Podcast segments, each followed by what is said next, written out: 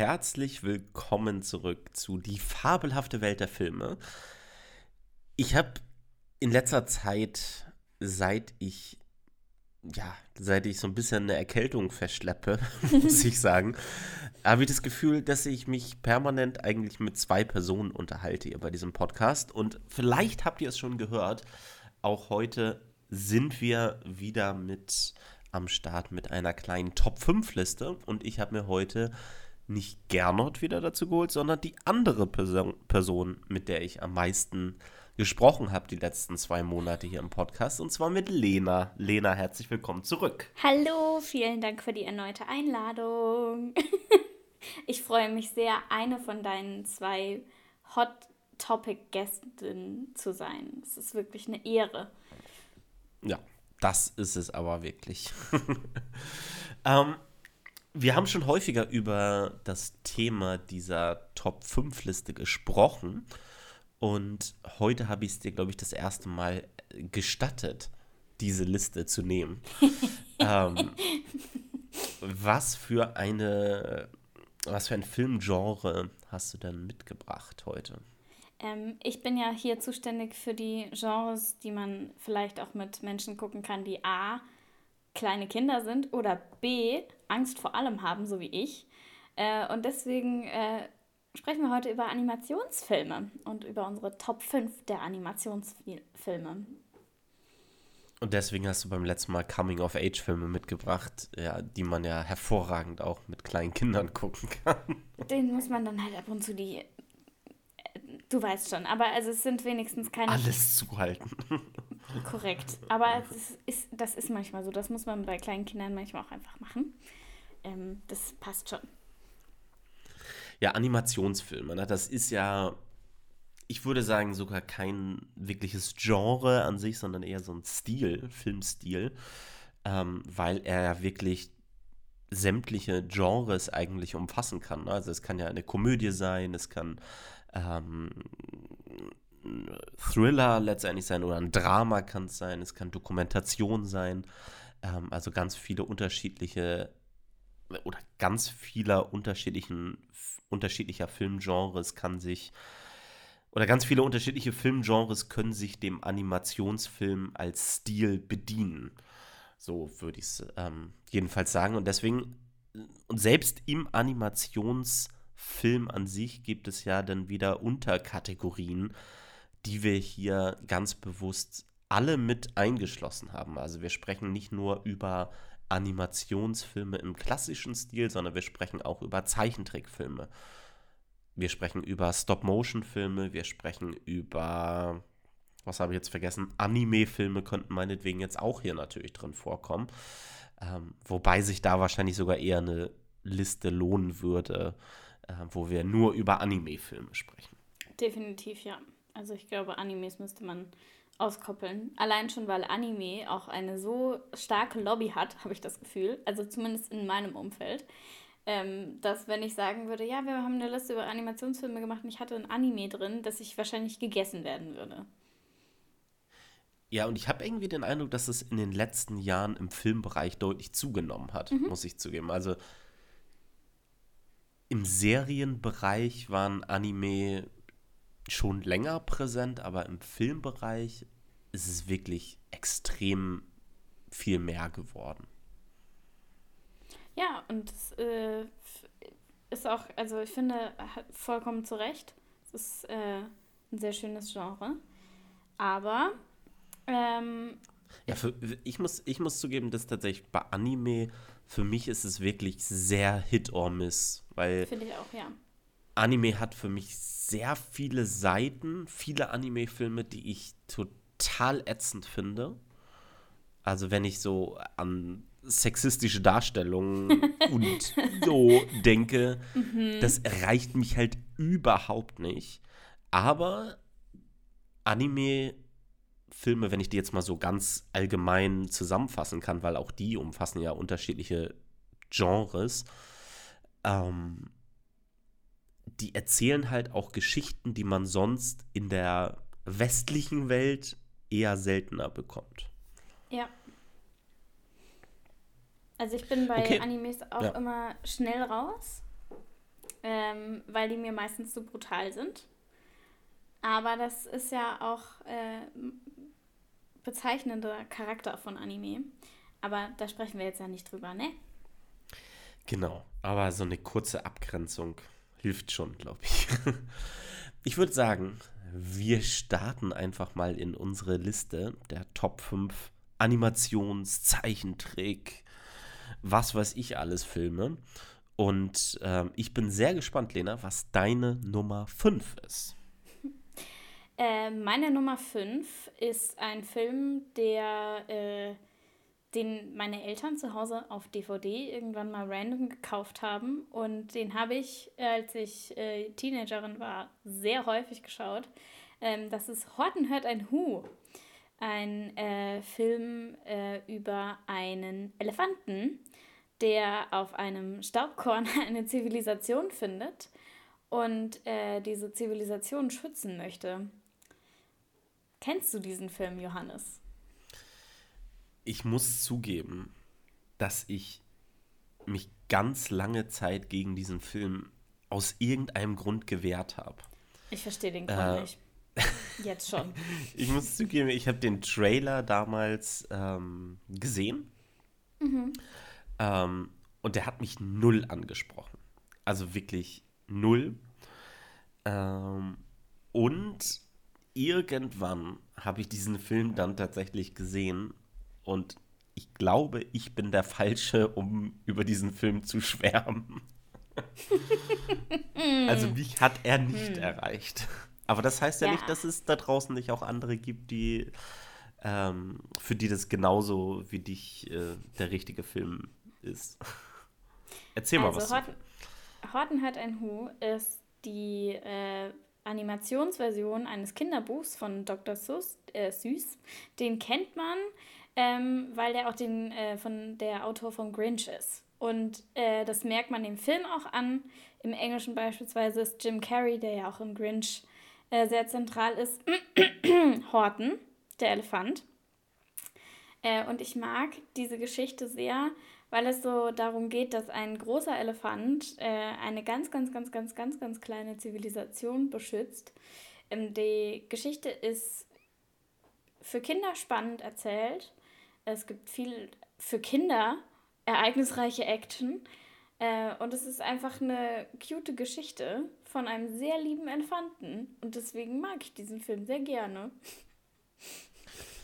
Ja, und er hat natürlich auch einen super krassen Voicecast. Also, wenn du jetzt mal absiehst, ja. sogar von Jim Carrey, also Steve Carell ist noch mit dabei, ähm, Amy Poehler, Seth Rogen sehe ich hier noch, Jonah Hill, Selena Gomez und, und, und. Also, der lässt sich auf jeden Fall sehen. Aber das wird ja auch so ein durchgehendes Motiv sein, was wir bei Animationsfilmen immer wieder entdecken werden, dass die in Sachen Voicecast häufig wirklich eine ganze, ganz krasse Riege an SchauspielerInnen aufführen werden. Ja, das auf jeden Fall. Und was ich bei äh, Horton hört ein Hu noch spannend fand, ist, dass das kein klassischer, also man kennt ja diese ne, ausgelatschten Pixar-Filme und der Film ist halt nicht von Pixar und auch nicht von äh, DreamWorks. Ich hatte mir aufgeschrieben, von was er ist und ich habe es 20th Century Fox Animation. Siehst du? also da, da sind die, da sind die gleichen, die Ice Age gemacht haben, glaube ich. Oh also Gott, das gleiche Ice Age. Ice Age ist, äh, kann ich jetzt mal spoilern, nicht auf meiner Liste. ich bin Ice Age Anti. Also ganz ehrlich, Ice Age wäre bei mir vor Horten hört ein Hu. Dieser Podcast ist hiermit beendet. Bis nächste Woche.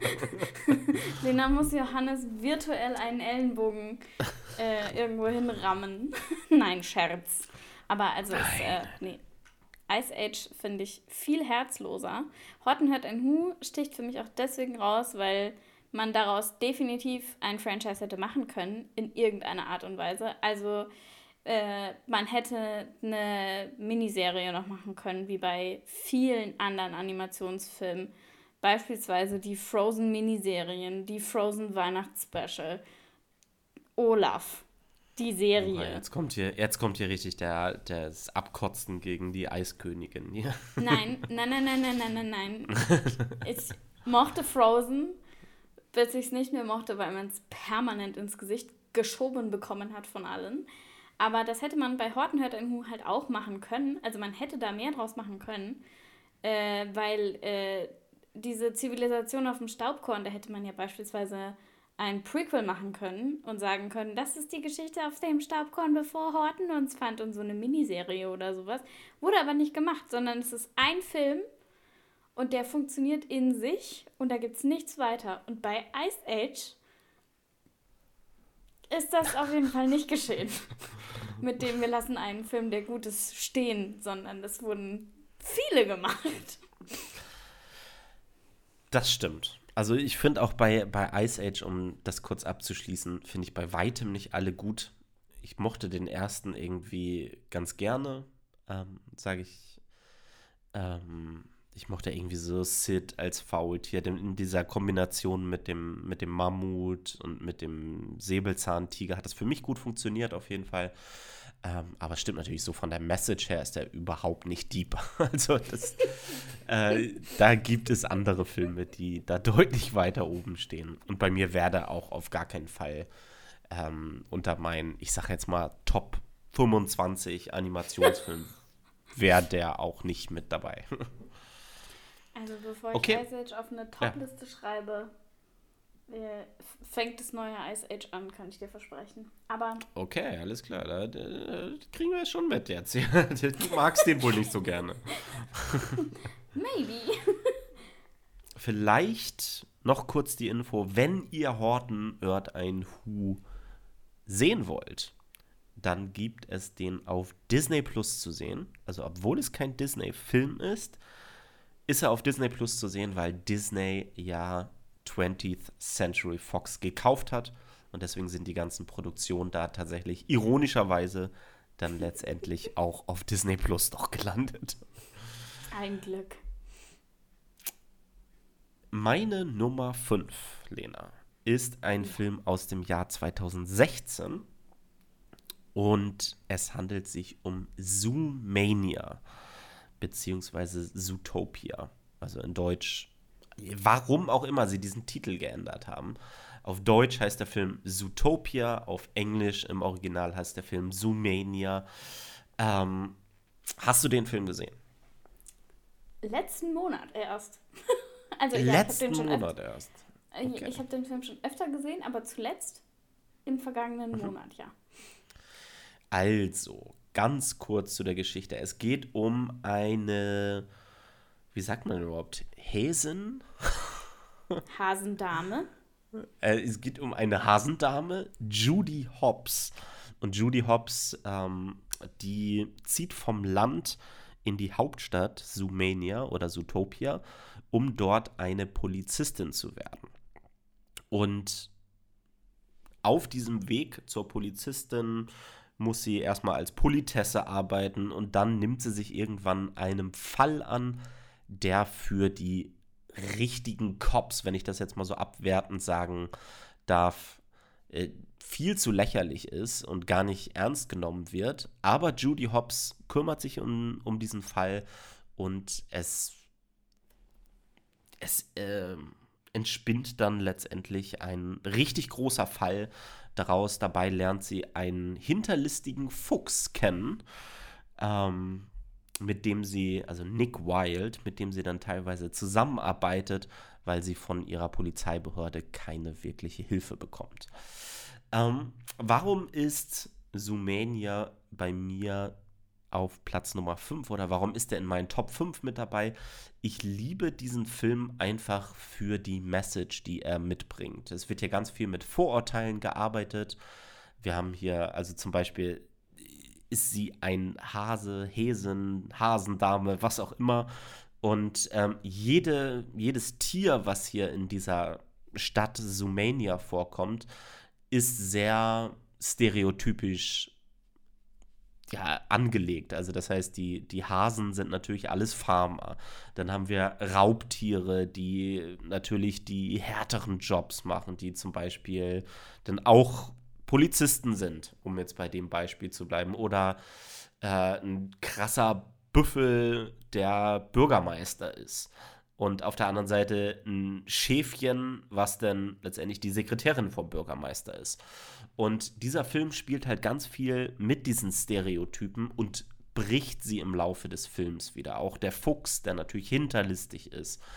Ähm, und das finde ich einfach total toll an diesem Film, dass er halt, er zeigt uns unterschiedliche Biotope letztendlich in dieser Stadt, Su Sumania, und ähm, mit den Charakteren da drin. Und es ist eine richtig bunte Welt, ähm, die sich total schön erzählt, mit tollen Charakteren, die herzerwärmend sind und die ich einfach total gerne ähm, mir angeschaut habe. Deswegen ja.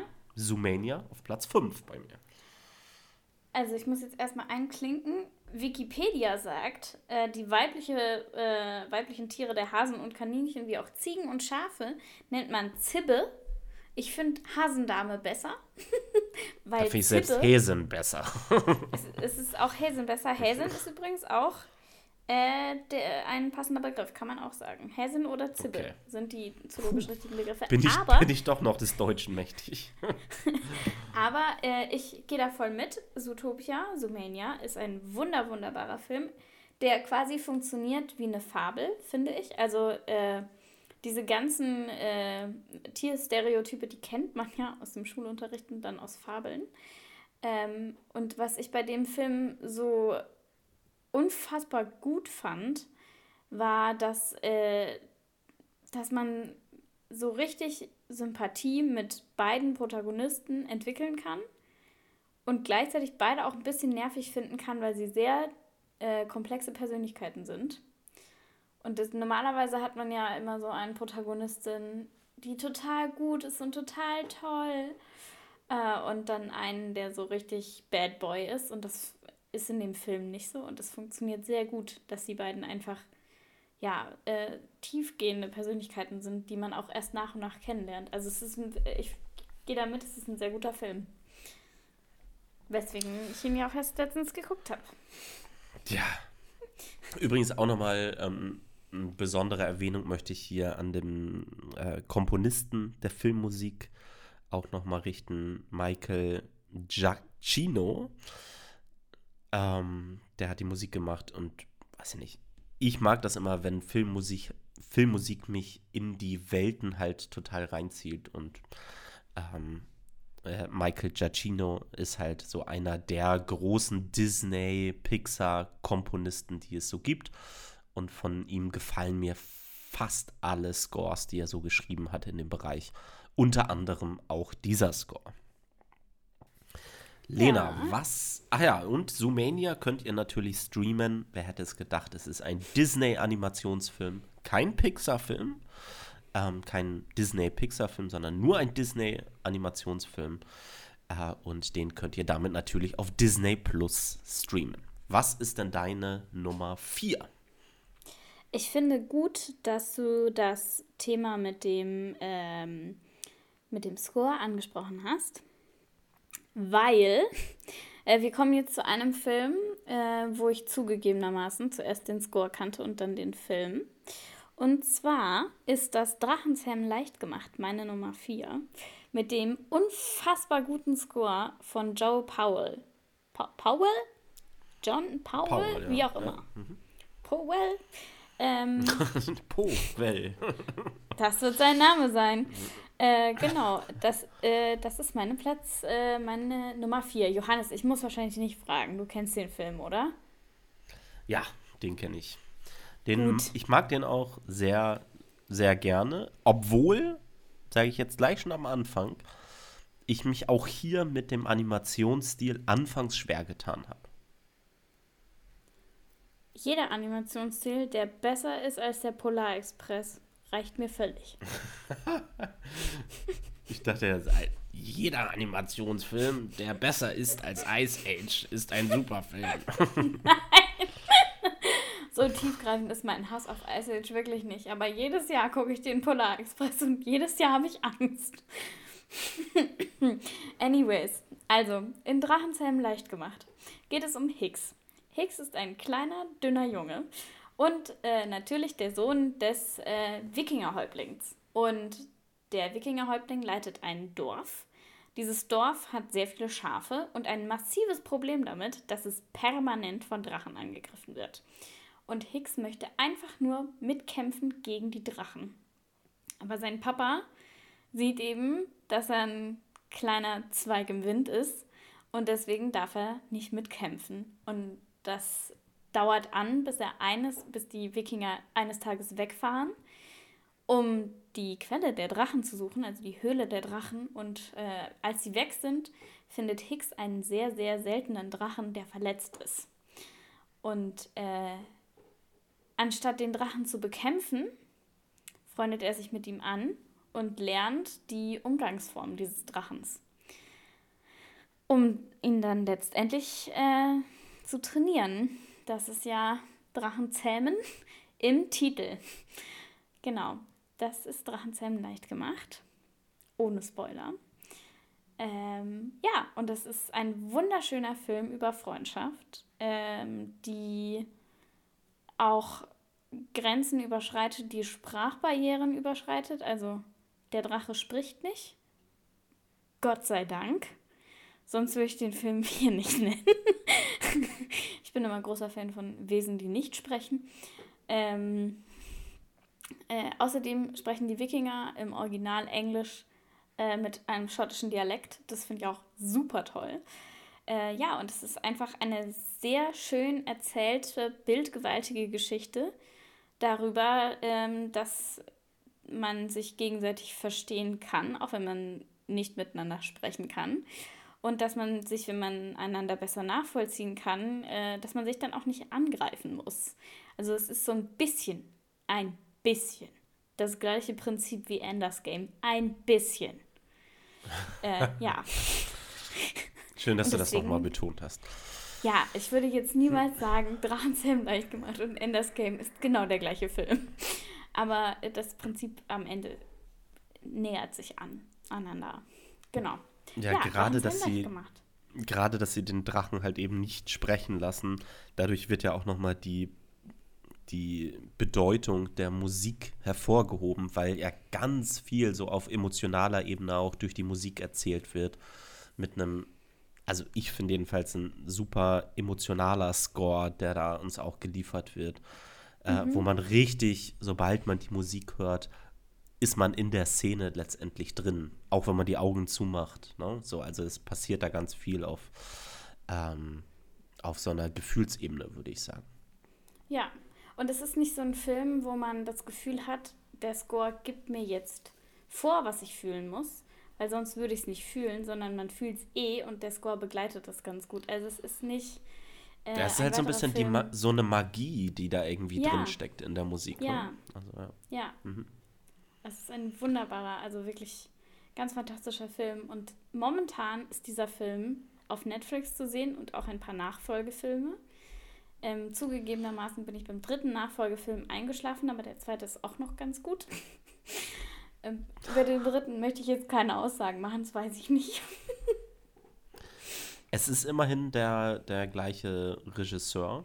Ne? Also die, die komplette Trilogie ist vom gleichen Regisseur ähm, Dean de Blois, keine Ahnung, ob man den so ausspricht.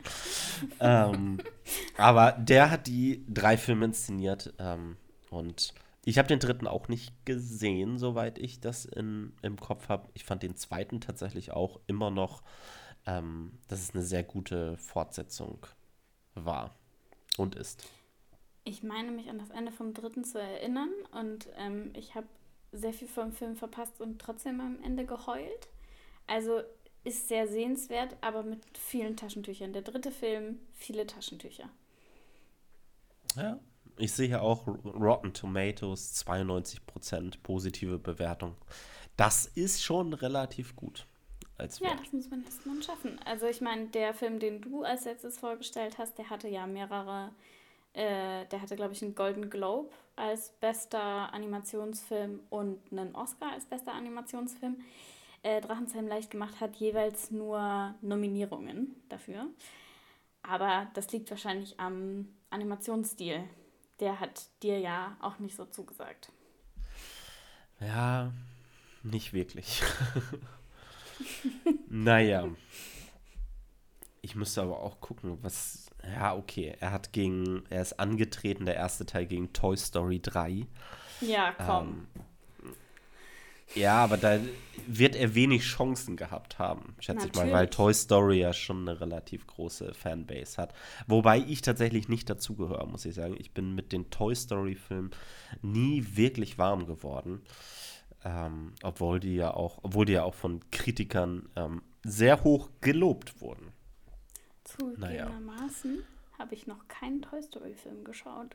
Uh, Keinen okay. einzigen. Mhm. Das versuchen wir schnell zu überspielen, indem ich über meinen Platz Nummer 4 spreche. Und zwar mhm. ist es ein Film aus dem letzten Jahr. Wer hätte es gedacht? Er war auch in meiner Liste der besten Filme 2022 mit dabei. Und es ist Guillermo del Toros Pinocchio. Der hat es tatsächlich geschafft, innerhalb, also wann habe ich den äh, das erste Mal gesehen? Vor unter einem Monat habe ich ihn gesehen und er ist direkt hineingerutscht in meine Liste der Top 5 Animationsfilme, in diesem Fall Stop Motion, ein Stop Motion Film. Und Lena, hast du den schon gesehen? Ich habe meine Familie jeden Weihnachtstag Ach. genervt mit der Frage, ob wir den Scheißfilm jetzt mal bitte gucken können. Aber sie haben, sich alle, sie haben sich alle nicht dazu, danach gefühlt. Und deswegen habe ich den leider noch nicht gesehen. Und ich, es ärgert mich sehr, und ich versuche es jeden Abend und es kommt jeden Abend was dazwischen. Es ist wirklich. Es tut mir sehr leid, dass ich dich jetzt gefragt habe, ob du mit mir diesen Podcast aufnimmst. Aber vielleicht kann ich ja noch mehr dazu sagen, warum du dir diesen Film unbedingt anschauen solltest. Ein bisschen ja, was habt ihr ja schon in dem Podcast über die besten Filme 2022 gehört. Ganz kurz nochmal zu der Geschichte. Es geht natürlich wieder um den Schreiner Geppetto, der während des Ersten Weltkrieges seinen Sohn Carlo verliert. Und der fängt sich dann an zu betrinken und baut in der Nacht aus einem Stück Holz eine Puppe und diese wird in der Nacht zum Leben erweckt und es ähm, ist natürlich der titelgebende Pinocchio, der hier zum Leben erwacht. Und es entspinnt sich eine Geschichte über einen Jungen, der sehr naiv in diese ähm, faschistische Welt hineinwächst, der von unterschiedlichen Figuren hier versucht wird zu manipulieren, ähm, die versuchen auf ihn Einfluss zu nehmen, sowohl im positiven wie als auch im negativen Sinne. Und man sieht, wie Pinocchio letztendlich auf diese unterschiedlichen Einflüsse reagiert. Und dieser Film ich habe mich da sehr an Pans Labyrinth erinnert gefühlt, der ja zu meinen absoluten Lieblingsfilmen überhaupt zählt.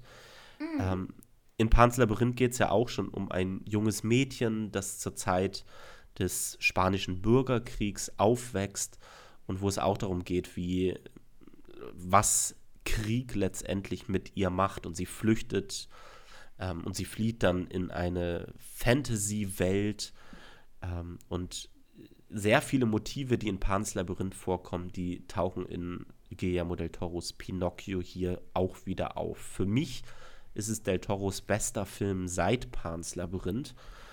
Ähm, der sieht ganz fantastisch aus. Er ist kein, kein Film, den man einfach mal so schnell anschaut. Erstmal hat er eine relativ lange Laufzeit, also dauert um die zwei Stunden. Ähm, und die Themen, die hier natürlich aufgemacht werden, wie Faschismus, wie ähm, ja, kein besonders heiles Familienbild, in das Pinocchio hier jetzt so reinkommt. Der Film ist sehr düster und wie gesagt, halt nicht immer leicht anzuschauen, aber wenn man mal zwei ruhige Stunden hat und jetzt keinen seichten und leichten Film erwartet, dann könnte Pinocchio von Guillermo del Toro genau der richtige Film sein, ähm, den man sich auf jeden Fall anschauen muss. Für mich ist es eindeutig der Favorit auf den besten Animationsfilm Oscar in diesem Jahr. Ähm, und ich wünsche ihm wirklich alle Preise, ähm, die er bekommen könnte, weil ich den Film, er sieht fantastisch aus. Man muss ihn sich einfach angucken. Er ist traurig, er ist aber auch lustig. Er erzählt eine herzerwärmende Geschichte. Er hat einen tollen Voicecast mit ähm, Ewan McGregor unter anderem, mit Christoph Waltz haben wir. Wir haben Kate Blanchett mit dabei. Also ganz, ganz viele ähm, tolle Schauspieler, die hier den Film synchronisieren. Ja, und vor allem auch ein äh, Score von André Desplat. Das ist natürlich auch immer gut, ne? Genau, Alexandre Desplat. Ja, genau. Ja. Oh, Verzeihung. Ja, also, muss man, äh, Namen sind immer schlimm, aber heute, die haben halt auch. Die sollten einfach einfache Namen haben. Die sollen alle Hans Zimmer heißen. Dann kann ich ihren Namen auch aussprechen. ja, äh, ja, aber ganz, hat ganz tolle Musik, da stimme ich dir auf jeden Fall zu. Ich habe den Soundtrack schon gehört, aber den Film natürlich noch nicht geguckt. Ähm, die richtige Reihenfolge. Ähm, und ich habe jedes Mal, wenn du davon erzählst, wahnsinnig Bock, diesen Film sofort zu gucken. Ähm, und je nachdem, wann wir heute fertig sind, mache ich das vielleicht auch einfach noch. Ich muss morgen erst um neun arbeiten. ja. Also, anschauen auf jeden Fall. Wichtig nochmal, der Film ist nicht zu verwechseln mit der Pinocchio-Version von Robert Zemeckis, die auch im letzten Jahr rausgekommen ist. Und der die Film grauenvoll ist. ist. Und die grauenvoll ist. Die, dieser grauenvolle Film läuft auf Disney Plus und ist mit Tom Hanks in der Hauptrolle als Geppetto. und dieser Film läuft auf Netflix und ist nicht mit Tom Hanks. Und äh, ich muss sagen, ich freue mich gefühlt über jeden Film, in dem Tom Hanks nicht drin vorkommt. Ich war früher wirklich ein großer Fan von vielem, was er gemacht hat. Aber alles, was der so in den letzten Jahren gemacht hat, ich weiß nicht, der hat mich. Er ist für mich einfach nicht mehr der Qualitätsgarant, der er mal war. Möchtest du sagen, no Hanks? hm, vielleicht. Was ist denn deine Nummer drei? äh, meine Nummer drei äh, ist mit einem Score versehen, der von deinem äh, Lieblings-Disney-Komponisten mit dem schwierigen Namen geschrieben wurde. Ähm, es ist ein Film aus dem Jahr 2015. Ähm, und der Film heißt im Englischen Inside Out und auf Deutsch heißt er Alles steht Kopf. Johannes, kennst du Alles steht Kopf? Ja, aber natürlich. Meine Güte, was ein Glück. Also, es ist ein Pixar-Animationsfilm. Ähm, und es geht um Riley und um Rileys Gefühle, weil mit der Geburt ähm, wird in Rileys Gehirn ein Gefühlszentrum aktiviert. Und da sind vier, äh, nee, fünf Wesen, die verschiedene Farben haben. Und jedes Wesen hat eine sehr spezielle Persönlichkeit. Ähm, und diese Persönlichkeit wird ausgedrückt auch durch die Farbe, aber eben vor allem durch das äh, Handeln äh, dieser Persönlichkeiten, die dann äh, die, das tatsächliche Handeln von Riley beeinflussen, die sie quasi wie in Ratatouille fernsteuern, aber in ihrem Gehirn und nicht obendrauf. Äh, es gibt Freude, Kummer, Angst, Wut und Ekel. Und äh, ja, dann passiert etwas emotional sehr Aufwühlendes. Riley zieht um mit ihrer Familie und auf einmal ist es ganz schön schwierig, glücklich zu sein. Und die anderen Emotionen setzen sich viel mehr durch und dann versucht das Glück, äh, also die Freude, äh, Rileys Emotionen, äh, Rileys Handeln stark zu beeinflussen, um sie wieder zu einem freudigen Menschen zu machen und stellt dabei fest, dass freudige äh, Erinnerungen nach und nach traurig und düster werden. Und ja, versucht dann Riley zu retten. Ähm, was ihr am Ende maybe gelingt, vielleicht, wer weiß. Ähm, aber es ist ein wahnsinnig herzerwärmender Film. Es geht darum, dass man, äh, dass positive Erinnerungen so nach und nach sehr melancholisch werden und dass man traurig wird, wenn man an diese schönen Momente zurückdenkt. Und dass man manchmal äh, Erinnerungen auch einbetten muss in ihren äh, Kontext, wie sie passiert sind. Aber es geht auch so ein bisschen darum, äh, sich sein inneres Kind zu erhalten. Und es ist einfach ein unfassbar toller Film, bei dem ich am Ende natürlich auch geweint habe, wie sonst was. Äh, und uh, dann ja, musst du dich emotional auf jeden Fall auf äh, Pinocchio vorbereiten, sag ich mal. Cool. Als letzten Punkt dazu. Can't wait. Dann gucke ich den heute doch nicht mehr. doch, doch, doch, auf jeden Fall. ja, aber auf jeden Fall ist äh, Alles steht Kopf äh, auch ein Film darüber, dass man als Teenie sehr verwirrende Emotionen hat. Und es ist sehr leicht, sie zu erklären, wenn es quasi fünf Männchen sind, die in deinem Kopf komplett durchdrehen und sich gegenseitig prügeln darum, wer, wer dich jetzt gerade fernsteuern darf. Ähm, weil genauso fühlt sich Teenager sein an. Und ich fand es war eine sehr gute Metapher. Ja, sehr schöner Film. Mich hat er irgendwann im Film tatsächlich ein, war er mir ein bisschen zu doll. So, also er hätte mir ein mhm. bisschen subtiler sein können an ein, zwei Stellen, wenn sie da im Kopf unterwegs sind, sage ich jetzt mal, ähm, in den Gedankenwelten. Ähm, aber ansonsten auch die Idee allein verdient es auf jeden Fall, dass sie bei unserer Liste hier auf jeden Fall Erwähnung findet. Zu sehen ist Inside Out natürlich, wer hätte es gedacht, als Disney-Pixar-Film ähm, bei Disney Plus. Überraschend. Dann mache ich weiter mit meiner Nummer 3. Und meine Drum Nummer 3 stammt aus dem Jahr 2008 und ist der Film Walls with Bashir. Auch hier frage ich dich wieder, Lena, kennst du den Film? Zugegebenermaßen, nein. Das ist sehr schön. Also, seit ich diesen Film, wie bin ich auf diesen Film gekommen erstmal? Dieser Film hat im Jahr 2009 bei den Oscars, die ich ja jedes Jahr immer live gucke, ähm, den Oscar gewonnen für den besten fremdsprachigen Film.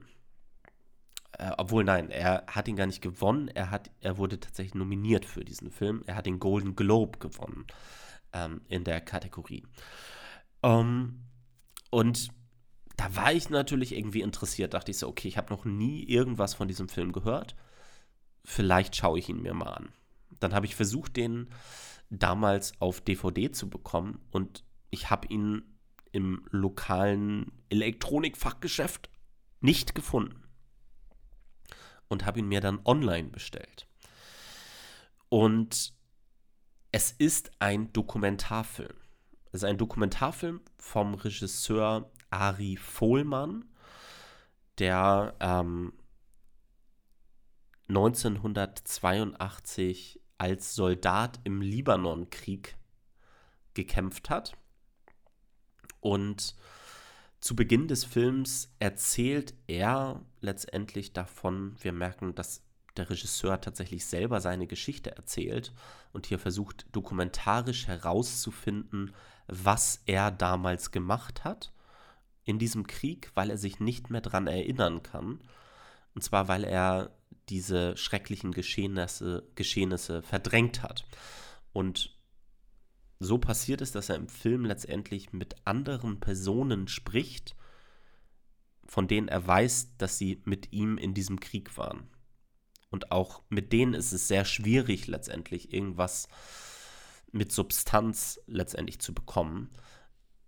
Und diese Erzählung der Interviewpartner mit ihm, ähm, was alles im Animationsstil, in einem ganz besonderen Animationsstil ähm, stattfindet, das wird uns dann letztendlich visualisiert.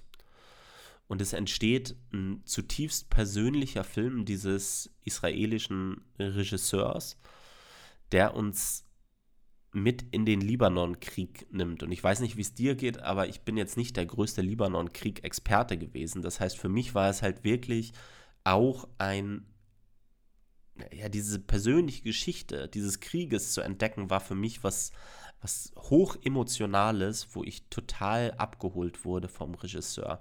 Wie gesagt, hat einen ganz einzigartigen Stil, begleitet von der Musik von Max Richter. Ähm, die auch sehr träumerisch verspielt ist, und die einen in, diesen, in diese surrealen Welten eben mit reinnimmt. Und für mich ist es eins der emotionalsten Erlebnisse, die ich bei Animationsfilmen hatte.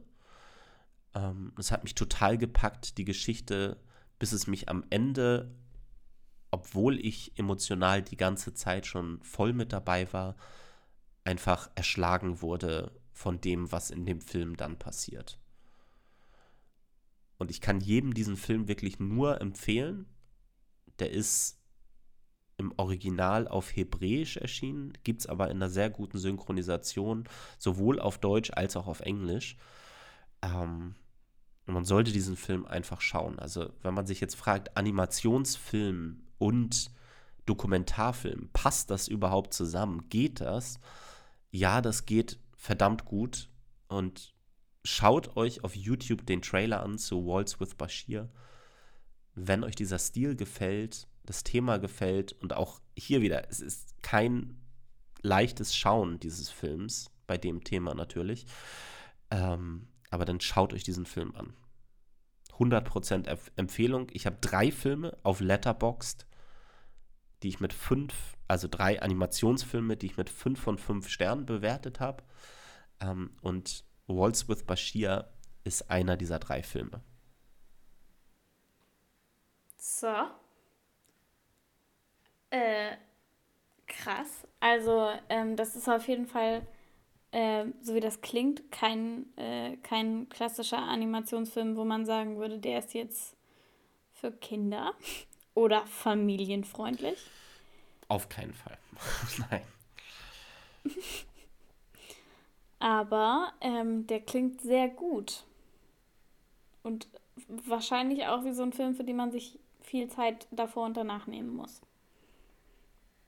Ja, davor würde ich tatsächlich, ich würde einfach ins kalte Wasser springen, den Film einfach anmachen, wohl wissend, dass es halt kein Familienfilm ist, kein leichter Film.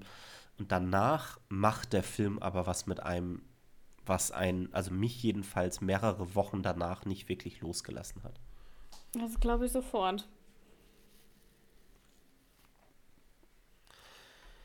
Okay, dieser Film, den könnt ihr tatsächlich auf keiner Streaming-Plattform sehen. Ähm, also die schwere Verfügbarkeit in Sachen Streaming hat sich bis heute gehalten, aber man bekommt den Film ähm, auf DVD oder Blu-ray, ähm, wenn man also da, wo man DVDs und Blu-rays halt bekommt. Also äh, Elektronik-Fachgeschäft oder Online-Märkte. Ich erwähne jetzt hier natürlich nicht den großen gelben Giganten.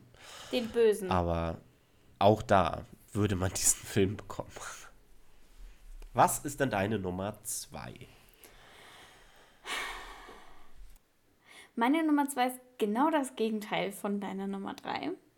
Ähm, meine Nummer zwei ist ein sehr zauberhafter, verspielter, wunderschöner Weihnachtsfilm den du mir mal empfohlen hast. Danke, oh, Johannes. So ein schöner Film, ja. Und zwar ist das Klaus. Ich muss jetzt nicht fragen, ob du ihn kennst, weil du ihn mir empfohlen ich hast. Ich kenne ihn. Echt? äh, Dinge gibt's, die gibt's gar nicht. Ja, also äh, in Klaus geht es darum, wie Weihnachten entsteht. Also wo Weihnachten herkommt und was passiert. Aber es ist nicht dieses klassische was alle Weihnachtsfilme haben. Oh nein, der Weihnachtsmann stürzt ab oder stirbt oder macht ein Sabbatical. Irgendjemand anders muss der Weihnachtsmann sein und diese schwierige Aufgabe annehmen und auf einmal, was weiß ich was. Äh, sondern es geht darum, äh, wo kommen diese ganzen Weihnachtstraditionen her? Und das wird, es ist nicht wahrheitsgemäß. Aber. Äh, Woher wird... weißt du das? Stimmt, gut, du hast ja recht. Ich nehme alles zurück. Es ist vielleicht wahrheitsgemäß. Ähm, aber es ist einfach ein super, super süßer Film über einen Postboten, der über seinen Schatten springt. Und gleichzeitig ist es ein, äh, äh, ein sehr herzwärmender Film ähm, über äh, Nächstenliebe. Und deswegen ein sehr, sehr, sehr, sehr, sehr, sehr enthusiastischer Platz 2 für mich. Ein super schöner Film. An der Stelle muss man es einfach nochmal sagen. Trotzdem würde ich sagen, es ist jetzt für die ganz Kleinen auch nicht unbedingt geeignet. Also der Film hat schon sehr düstere Passagen. Das stimmt. Habe ich jedenfalls so gedacht, so als ich den beim ersten Mal geschaut habe. Er hat trotzdem eine unglaublich tolle Message, die er erzählt, ähm, eine tolle Geschichte, die er erzählt. Und es ist wirklich so ein Film, der es wie viel zu wenig Filme in letzter Zeit geschafft haben, so Weihnachtsmagie einzufangen oder ja.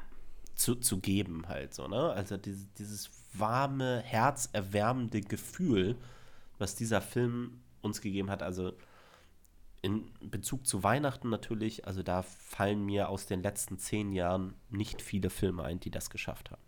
Mir fällt kein einziger ein. Ich gucke jedes Weihnachten fünfmal den. Doch, also stirb langsam wäre auf jeden Fall. also, man kann jetzt vielleicht noch erwähnen, es gibt noch einen anderen süßen Weihnachtsfilm, Hüter des Lichts. Der ist auch süß, aber äh, Klaus ist schon viel, viel, viel, viel süßer. Und gleichzeitig auch ein äh, Film, den man, wenn man beispielsweise so wie ich zum ersten Mal seit zwei Jahren wieder Schnee gesehen hat und irgendwie dieses Schneegefühl sich nach drinnen holen möchte, dieses draußen rumtollen, aber es ist schon dunkel und mir ist kalt, ähm, dann sollte man Klaus auf jeden Fall gucken. Und es ist auch kein klassischer Computeranimationsfilm, ähm, sondern der hat einen ganz besonderen Zeichenstil, der äh, ich finde den sehr schön, aber es gibt bestimmt auch Menschen, die finden den nicht so toll, ähm, weil er einfach ein bisschen anders ist. Aber es ist äh, ja ein Film, äh, den ich sehr gerne, sehr häufig gucke. Im Winter, nicht im Sommer. Es ist übrigens ein Film, der auch wieder von keinem großen Studio gemacht wurde. Also da stehen nicht Disney dahinter, steht nicht Pixar, Pixar dahinter, da steht nicht DreamWorks dahinter oder was auch immer, sondern es ist ein Studio aus Spanien, die diesen Film tatsächlich ähm, gemacht haben. Und ähm, ja, ganz kleines Studio, ähm, was ich vorher auch überhaupt nicht kannte. Aber der Film hat es wirklich geschafft, mein Herz zu erwärmen. Und äh, als Weihnachtsfilm übrigens nochmal, wenn ich noch einen erwähne, also zu, bei mir ist zum Beispiel Kevin allein zu Hause und so, der schafft es für mich halt schon auch. Aber das ist halt auch ein bisschen Nostalgie, dass ich die Filme halt auch gerne mag. Ja. Kevin ja. allein zu Hause, ja wenn man damit nicht aufgewachsen ist und den später erst guckt, dann versteht man nicht so ganz den Hype. Was ich aber Genau, zu, deswegen sage ich halt Nostalgie. was ich ja, zu Klaus bitte. noch dazu sagen möchte, ist, dass es sehr lustig ist, dass der von einem spanischen Studio produziert wurde, aber sich mit dem äh, Volk der Samischen befasst. Also es wird in diesem Film Samisch gesprochen. Man sieht äh, die einen kleinen Einblick in das Leben der, äh, des Volks der Samen. Und das ist äh, super schön und sehr sanft gemacht. Und es ist beispielsweise auch so, dass Samisch gesprochen wird und das nicht übersetzt wird und es gibt keine Untertitel, sondern man muss einfach äh, so ein bisschen den Kontext erfassen und hoffen, dass man es richtig verstanden hat. Finde ich mindestens genauso toll wie ein Drache, der nicht spricht. Weil man ja, eben nicht als Zuschauer äh, mehr weiß. Das finde ich super. Ich fand es auch sehr erfrischend, muss ich zugeben, dass da, weißt du, es ist halt in so vielen Filmen so, dass es immer so einen kleinen Sidekick in Form eines Tieres irgendwie gibt, der da irgendwie rumläuft. Und hier mal ausnahmsweise nicht. Es also, gibt Hühner, Johannes. Ja, aber die werden nicht als Sidekick genutzt. Mhm. Naja, auf jeden Fall. Das ist keine Fall, ganz klassische Heldengeschichte. Das ist schon gut. Auf jeden Fall könnt ihr den Film auf Netflix schauen, wenn ihr da ein Abo abgeschlossen habt. mein Platz Nummer zwei ist meiner Meinung nach der beste Pixar-Disney-Film. Ähm, und ich habe mich sehr schwer getan, äh, mich zu entscheiden zwischen Platz 1 und 2 wenn ich könnte, würde ich sagen, beide Filme stehen für mich auf einer Stufe. Aber ich musste mich ja entscheiden für diese Liste. Mhm. Und auf Platz Nummer zwei ist der Film Ratatouille. Oh, ja. ja. Und Ratatouille ist ein perfekter Film für mich. Also ich hatte gerade gesagt, drei Animationsfilme haben fünf von fünf Sternen bekommen von mir. Ratatouille ist der zweite Film, der das geschafft hat. Er stammt aus dem Jahr 2007 von Brad Bird unter anderem inszeniert und wir folgen der Ratte Remy. Und Remy wächst ja, im Umland von Paris auf und durch ein kleines Missgeschick landet er dann letztendlich in der Stadt der Liebe. Das Besondere an Remy ist, dass er eine sehr feine Nase hat und sich nicht damit begnügt, Müll zu essen, wie der Rest seines, ähm, seiner, wie heißt es denn nochmal? Die Rattenfamilie. Das hat doch so ein. Pack? Nee. Ja, Pack. Hast du wieder Zeit für Wikipedia? Sprich einfach Ja, weiter. also ich sag mal Rattenfamilie. ähm, der Rest der Rattenfamilie ist natürlich Müll. Remy möchte das nicht, sucht immer ganz besonderes kleines Essen, was die Menschen halt alle wegschmeißen. Ähm, ist also durchaus eine besondere Ratte. Und er gerät, äh, also er wird dann getrennt von seiner Familie und landet bei dem Tollpatsch Linguini, der in dem ähm, Sterne-Restaurant Gustos als Küchenjunge arbeitet und hilft dem Linguini dann letztendlich zu einem der größten Köche in Paris aufzusteigen, ähm, indem er ihn dann letztendlich beim Kochen unterstützt, beziehungsweise er kocht eigentlich. Und dieser Film, ah, das, mir schmilzt mein Herz, wenn ich an diesen Film denke. Er ist halt einfach so toll. Es ist ein, ein Film über Freundschaft, über auch wieder die, die anderen Ratten, die natürlich auch von sehr vielen Stereotypen besetzt sind und Vorurteilen besetzt sind, ähm, denn in eine Sterneküche zu holen. Es wird damit gebrochen. Äh, es wird diese unglaublich tolle Freundschaft zwischen ähm, Remy und Linguini erzählt, auch wieder ohne Sprache zwischen den beiden. Also Linguini mm. spricht die ganze Zeit, natürlich mit Remy, aber Remy kann nicht antworten. Wir hören auch Remys Stimme, aber diese Kommunikation zwischen den beiden ist halt nicht super einfach. Also auch wieder ein Motiv, das sich hier jetzt durchzieht bei uns. Ähm, wir haben diese Freundschaft, wir haben aber auf der anderen Seite auch Familie als einen wichtigen Aspekt, der hier angesprochen wird. Die Loyalität zur Familie, die er im Laufe des Films dann natürlich auch irgendwann wieder trifft. Und ähm, es gibt einfach keinen Film, bei dem ich mehr Bock habe, in die Küche zu gehen und anfangen zu kochen, wie Ratatouille es schafft. Diese mhm. Kochszenen, wenn Remy da kocht mit Linguini und so weiter, es sieht einfach alles fantastisch aus, was es da gibt an Essen. Und äh, mhm. es gibt einfach keinen Animationsfilm, der so lecker ist oder le so lecker aussieht oder zumindest ähm, ja wahrscheinlich auch keinen anderen Film, wo ich halt so, so viel Bock aufs Kochen habe. Ich liebe diesen Film. Äh, ja, also biologischer Einschub. Eine Gruppe Ratten nennt man eine Sippe. Haben wir mhm. wieder was gelernt. Also ist Remy mit seiner Sippe unterwegs. Und das ist sehr witzig, weil Sippe hat fast die gleichen Buchstaben wie Suppe. Und am Anfang lernen sich die beiden ja kennen, indem Remy eingreifen muss, weil Linguini eine Suppe vollkommen vergeigt. Also passt das quasi. Ich mag Gute den Film Überleitung. Auch, ich mag den Film auch wahnsinnig gerne. Ähm, ich habe den auch äh, schon häufig geguckt. Was ich so gut finde an Ratatouille, ist, äh, dass dieser Film es echt schafft, Geschmäcke zu transportieren, obwohl es ein Film ist. Das ist ein Sinn, den hat man im Film nicht. Und es klappt trotzdem irgendwie. Also es ist äh, einfach ein sehr gut gemachter, es ist eine sehr liebevoll erzählte Geschichte. Äh, ja, und ich habe auch schon einige Sachen davon nachgekocht. Also ich mache mein Ratatouille auch immer wie das Ratatouille im Film. Äh, und das ist wirklich sehr lecker, wenn man das so macht.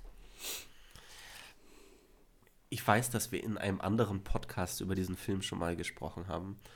Und ähm, es gibt halt einfach, ja, also erstmal, was ich sehr schön finde, ist, es gibt eigentlich keinen wirklichen Bösewicht in diesem Film. Ja, denn es geht eigentlich gar nicht um so eine, diese klassische Bösewicht-Geschichte. Es gibt zwar einen, der halt irgendwie diese Rolle so halbwegs einnimmt, ne, der, ähm, wie heißt der nochmal? Ich glaube, es ist Skinner. Ähm, also der eigentliche Nachfolger von dem verstorbenen Restaurant namensgebenden Gustos. ähm, und ähm, der ist so ein bisschen der Gegenspieler von Linguini. Dem gefällt das gar nicht, dass der halt so erfolgreich ist. Aber er ist halt auch eher so eine Trottelfigur in diesem Film. Und kein wirklicher Bösewicht in dem Sinne. Und dann gibt es halt noch diesen Restaurantkritiker, den du ja gerade schon erwähnt hast, den Ego. Also Ego, na, hallo.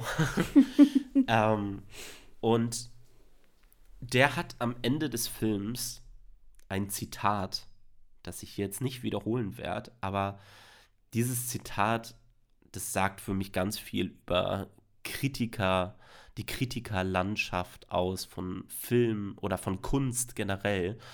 Und die Message dahinter finde ich einfach so schön, dass es nachher am letztendlich heißt es, ähm, die, die Leute können letztendlich sagen, was sie wollen. Wenn dir das halt gefällt, dann ist es halt für dich auch was Persönliches, was du halt irgendwie mitnimmst. Und für mich nehme ich aus Ratatouille unglaublich viel mit. Wie gesagt, ich liebe diesen Film. Er hat eine tolle Musik, die sich so ein bisschen der französischen Kultur bedient, von Michael Giacchino. Überraschend. Giacchino. ähm, und ähm, der Regisseur des Films ist Brad Bird. Den kennt man unter anderem auch ja von dem Mission Impossible Ghost Protocol. Hat er auch inszeniert. Ähm, und ein ganz, ganz toller Film, den man auch mit kleinen Kindern schauen kann. Äh, und ja, ich kann diesen Film einfach nicht genügend loben. Ich finde den ganz toll. Sehen könnt ihr den natürlich auf Disney Plus. Lena, bevor wir zu unserem Platz 1 kommen, noch einmal kurz zu so ein, zwei Honorable Mentions. Hast du irgendwelche Filme, die es knapp nicht in deine Liste geschafft haben? Wenn ja, hast du hier jetzt kurz die Gelegenheit, was zu diesen Filmen zu sagen und warum man die vielleicht in ein, zwei Sätzen auf jeden Fall schauen sollte.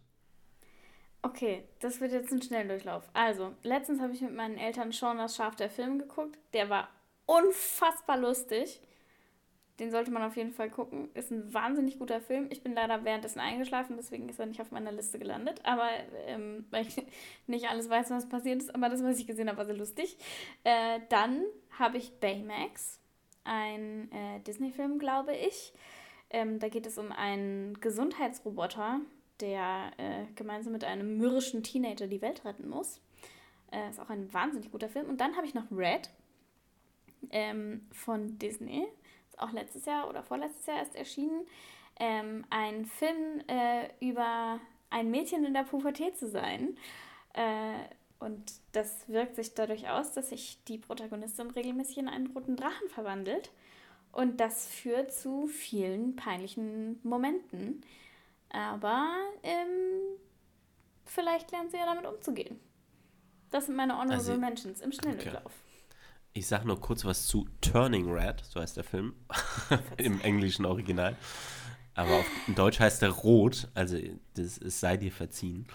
Puh. Ähm, ich sage dazu nur, dieser Film ist bei mir safe nicht in irgendeiner Liste, weil der K-Pop enthält. der einzige Grund. Ähm, naja. Ähm, ich habe, ja, ich weiß, ich bin äh, nicht offen genug für neue musikalische Richtungen. Also ich finde ähm, es äh, tolerierbarer K-Pop. Es gibt schlimmeren, viel schlimmeren. Zwei Filme, die ich als Honorable Mentions mitgebracht habe. Der eine Film ist von dem gleichen Regisseur ähm, wie Ratatouille und es ist The Incredibles 2, die Unglaublichen mhm. 2. Ähm, ein ganz toller Film, eine ganz tolle Reihe. Diese zwei Filme, jedenfalls, die bis jetzt äh, erschienen sind. Ähm, wirklich eine unglaublich lange Spanne, die zwischen den beiden Filmen, ähm, die es zwischen den beiden Filmen gab. Incredibles 1 aus dem Jahr 2004, Incredibles 2 ist 2018 rausgekommen erst. Und was ich an diesem Film einfach besonders finde, ist auf der einen Seite vor allen Dingen im zweiten Teil die Frauenrollen, die Brad Bird hier erzählt. Ähm, die hat er mit, das ist ja diese Superheldenfamilie, für die, die es noch nicht kennen. Und ähm, er hat halt so die Fähigkeiten angepasst an äh, letztendlich die Life-Skills, die die Person halt in dem Leben, das sie in dem Film lebt, halt so hat. Und die Mutter ist halt eine, eine Hausfrau und Mutter vor allen Dingen natürlich und super flexibel, macht alles, kann alles und ähm, was ist ihre besondere Fähigkeit in dem Film? Sie ist Elastigirl, sie ist super biegsam und sie schafft alles und überall hat sie ihre Hände mit im Spiel und sie hält alles zusammen, sie hält die Familie zusammen. Diese Idee allein finde ich so toll und ich mag den Film, den zweiten sogar noch mal deutlich mehr als den ersten ähm, sehr gerne. Deswegen Incredibles 2. Ich weiß, das waren mehr als zwei Sätze. Und dann, den Film kann man auf Disney Plus schauen. Und Wolfwalkers ist natürlich bei mir auch als Honorable Mention mit dabei. Es ist ein viel zu selten gesehener Film von vielen auf Apple TV Plus. Wenn ihr da ein Abo habt oder Interesse an einem Abo haben solltet, dann schaut euch auf jeden Fall Wolfwalkers an. Ähm, da geht es um ja letztendlich ein kleines Mädchen, die, ähm, ist es eine irische Geschichte? Ich glaube schon, ne? Ähm, die in einem Dorf aufwächst und dieses Dorf wird letztendlich von Wölfen bedroht und ähm, es, man munkelt, dass es sogenannte Wolfwalker geben sollte, also Menschen, die nachts einschlafen und als Wolf dann letztendlich ähm, im Wald aufwachen. Dieser Film hat einen fantastischen Animations- bzw. Zeichenstil, ähm, den ich sehr selten sonst nur gesehen habe. Er hat eine unglaublich tolle Musik von Bruno Coulet, ähm, der auch die Kinder des Monsieur Mathieu gemacht hat, unter anderem oh. von der Musik. Und diese Musik von Wolfwalkers ist toll, hat auch einen tollen Song, ähm, der dem Film der ja, den Film untermalt an einigen Szenen. Ähm, Wolfwalkers, also meine zweite Honorable Mention. Schaut euch diesen Film an. Ganz toller Film. Man muss auch noch dazu sagen, bei äh, Wolfwalker ist Running with the Wolves von Aurora drin. Das ist auch die Sängerin, die in Frozen 2 äh, die Stimme des Mystischen singt. Also immer dieses Ah! Und Frozen 2 ist. Das hast du jetzt mit Absicht so schön versucht, das zu imitieren. Ist, ja, ich habe mir. Sorry. Johannes, an Aurora komme ich nicht ran. Dann, äh, dann mache ich es wenigstens schlecht, damit jeder weiß, ich habe es nicht versucht. Da kommt man nicht hin. Aber äh, was ich sagen wollte, ist Frozen 2 ist auch ein relativ guter Film. Dafür, dass äh, Frozen 1 einen wirklich über, überhäuft hat mit Merch, ist Frozen 2, äh, kann man auch gut sehen. Ja, das stimmt. Honorable Zu Wolfwalkers übrigens auch noch ganz kurz. Ähm, es ist halt letztendlich auch eine Geschichte von Freundschaft und auch wieder anders sein, die sich hier entspinnt. Also auch ähm, sehr toller Film, wie gesagt. Okay, Lena, wir kommen zu deinem Platz Nummer 1. Trommelwirbel. Äh, Mein Platz Nummer 1 ist eine Überraschung für absolut niemanden, der diesen Podcast schon mal gehört hat, aber ich rede jetzt erneut darüber und zwar ist es Wally. der letzte räumt die Erde auf Johannes. Du kennst Wally, oder? Natürlich. Gut. Ähm, der Film kam in Deutschland 2008 raus. Zu dem Zeitpunkt war ich zehn Jahre alt. Äh, und ich habe ihn direkt im Kino gesehen und äh, das hat mich für immer verändert. Aber äh, kommen wir zur Geschichte. Es geht darum, dass die Erde von den Menschen vermüllt zurückgelassen wurde. Und ein kleiner einsamer Müllroboter äh, sammelt den ganzen Tag Müll, presst ihn zusammen und stapelt ihn. Und dabei findet er kleine Kuriositäten. Und eigentlich ist er ganz zufrieden mit seinem Leben, ganz alleine als allerletzter auf der Erde, gemeinsam mit einer Kakerlake, ähm, bis auf einmal ein Schiff auf der Erde landet und da ein sehr moderner, spacig aussehender Roboter aussteigt. Eve, die dann erstmal versucht, Wally zu killen, weil sie nicht weiß, dass es ihn noch gibt. Und dann freunden sich die beiden aber an, bis Wally Eve retten muss und äh, dann zu dem Schiff zurückgelangt, wo die ganzen Menschen sind, die die Erde verlassen haben. Und ja, dann versuchen die beiden, ähm, sich gegenseitig die ganze Zeit zu retten und retten dabei aus Versehen die Menschheit. Das ist ein super, super süßer Film. Ähm, wie bei jedem Film, den ich schön finde, läuft er die ersten, ich glaube, 45 Minuten komplett ohne, dass irgendjemand redet. Und man merkt trotzdem jedes einzelne Gefühl. Man kann komplett nachvollziehen, was da gerade passiert man ist die ganze Zeit hat die ganze Zeit so ein bisschen ein beklemmtes Gefühl, wenn man die Erde so vollgemüllt sieht. Aber gleichzeitig freut man sich auch äh, über diese entstehende Freundschaft und vielleicht mehr zwischen diesen beiden Robotern aus ganz verschiedenen Generationen.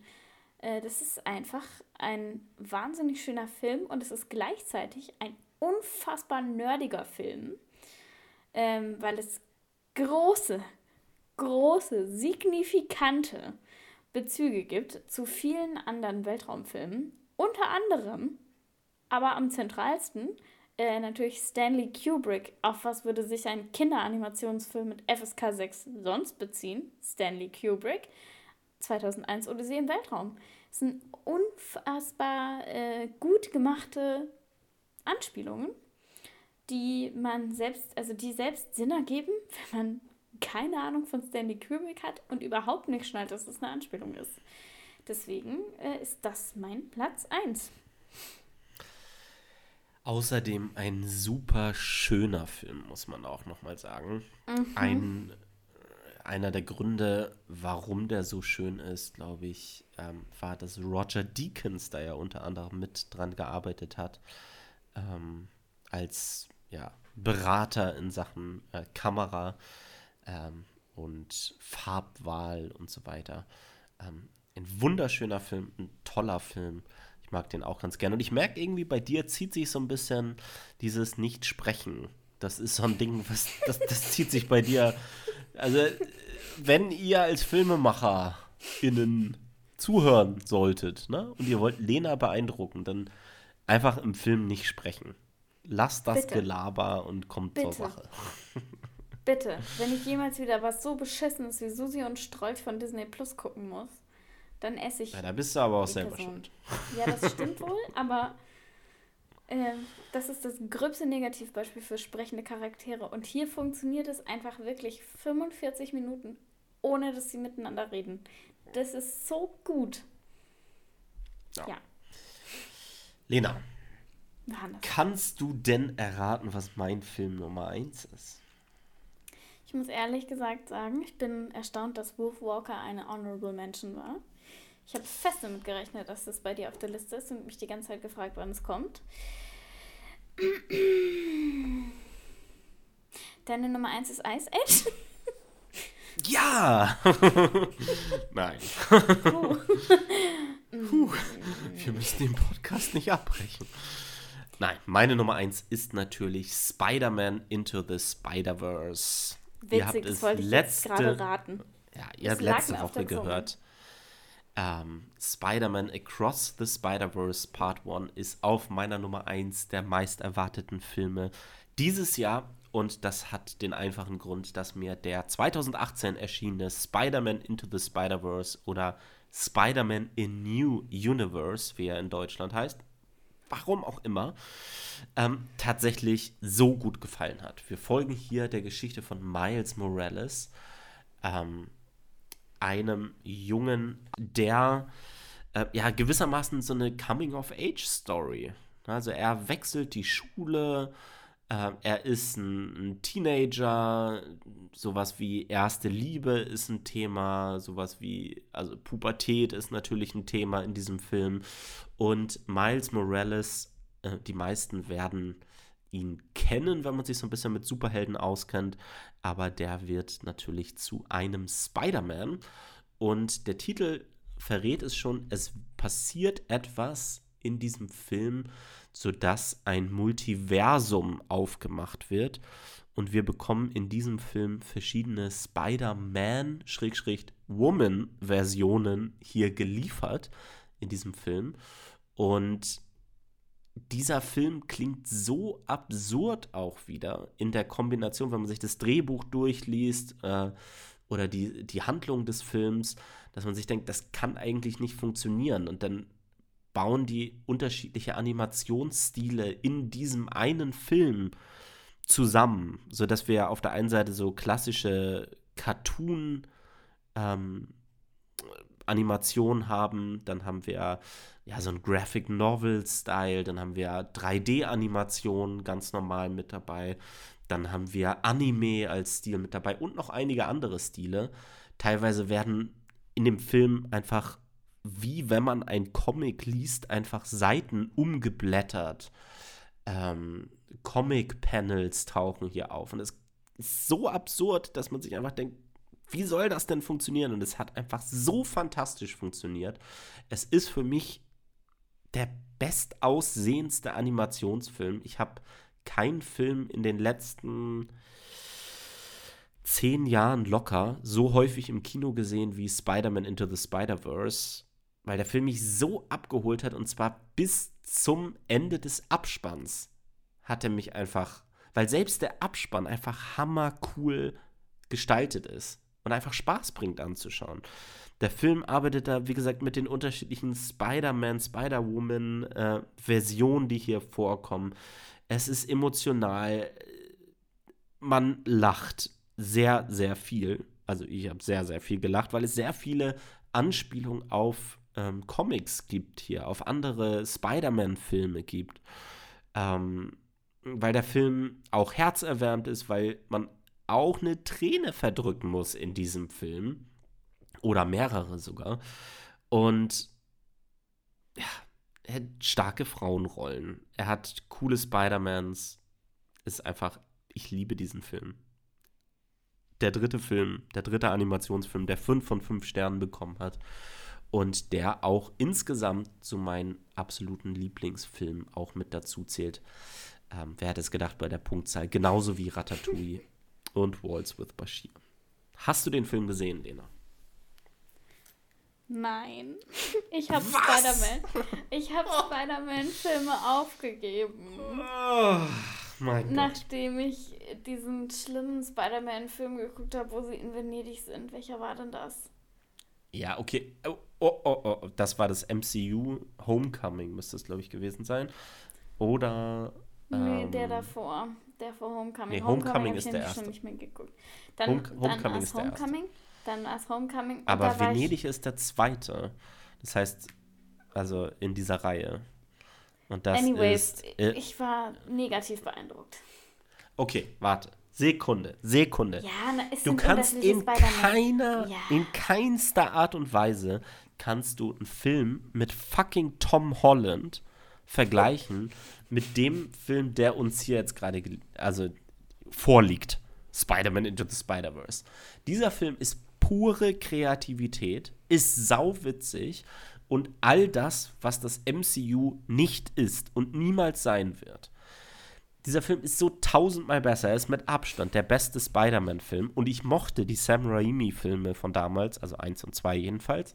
Aber es ist der beste Spider-Man-Film. Es ist mein Top 1 Animationsfilm. Jeder sollte diesen Film ge geschaut haben. Ganz fantastisch. Vergiss wirklich Tom Holland und das MCU. Und schau nur diesen Film. Er hat nichts mit dem MCU zu tun, steht vollkommen für sich.